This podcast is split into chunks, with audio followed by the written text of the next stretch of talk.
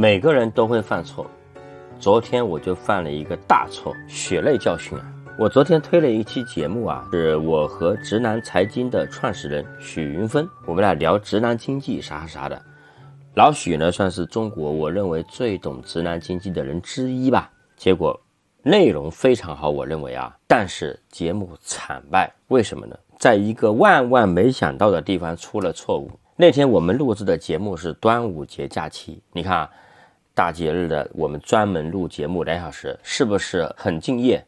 是不是很感动？结果呢，那一天正好赶上他们中午同学聚会，老许非常非常敬业的在一个餐厅吃完饭之后，在那张麻将桌上录节目，很感人吧？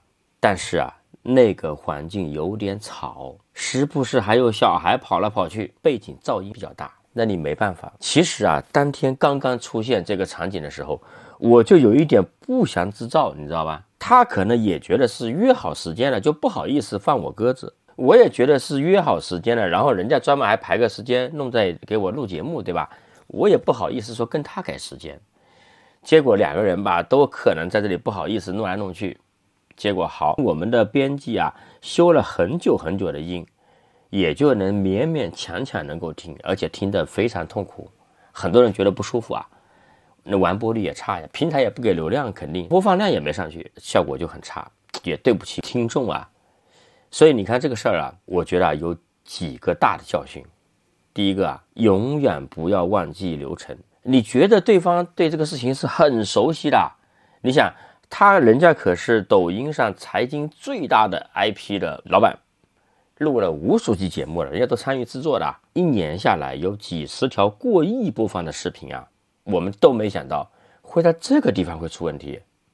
其实那天如果有一个大疆的麦或者说一个罗德的麦都会 OK，但是大家都没想到会在这个地方出问题啊，这是我的责任，对吧？就是你觉得这个地方不可能出错，但是你还是要去做 SOP，还需要去按照流程去提醒。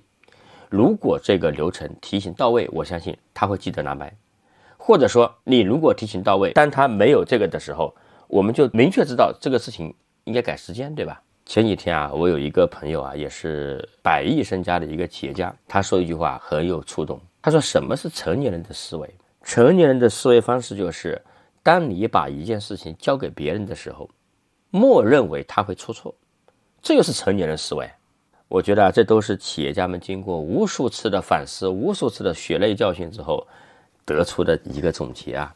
另外一个，及时止损。当我感觉到这个事情不对的时候，我应该怎么样？我应该及时叫停。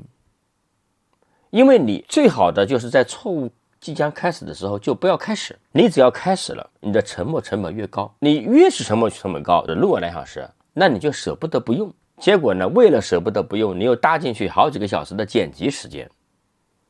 好，录制时间花了，剪辑时间花了，提纲时间花了，那用户的时间也花了。当然，用户可能没听完，对吧？觉得效果差，音效差。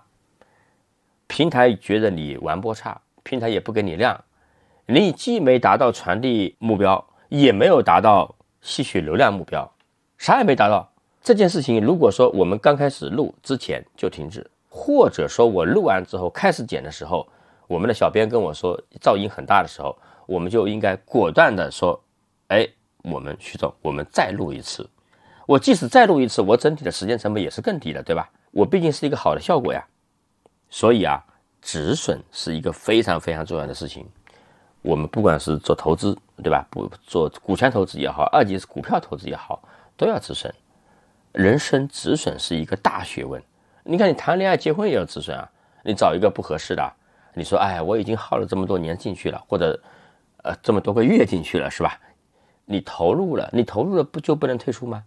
你因为你随着时间的变化，这个东西不好的东西并不会改变它的性质啊，不好的东西还是会不好。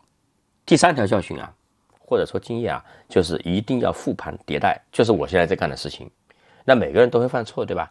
犯的错误不能白犯，所以说 SOP 啊，这个复盘绝不是形式主义啊，就是你知道你做对了什么，每一次都动作怎么样去检查，我们叫做平时多流汗，打仗少流血，及时提醒，及时止损。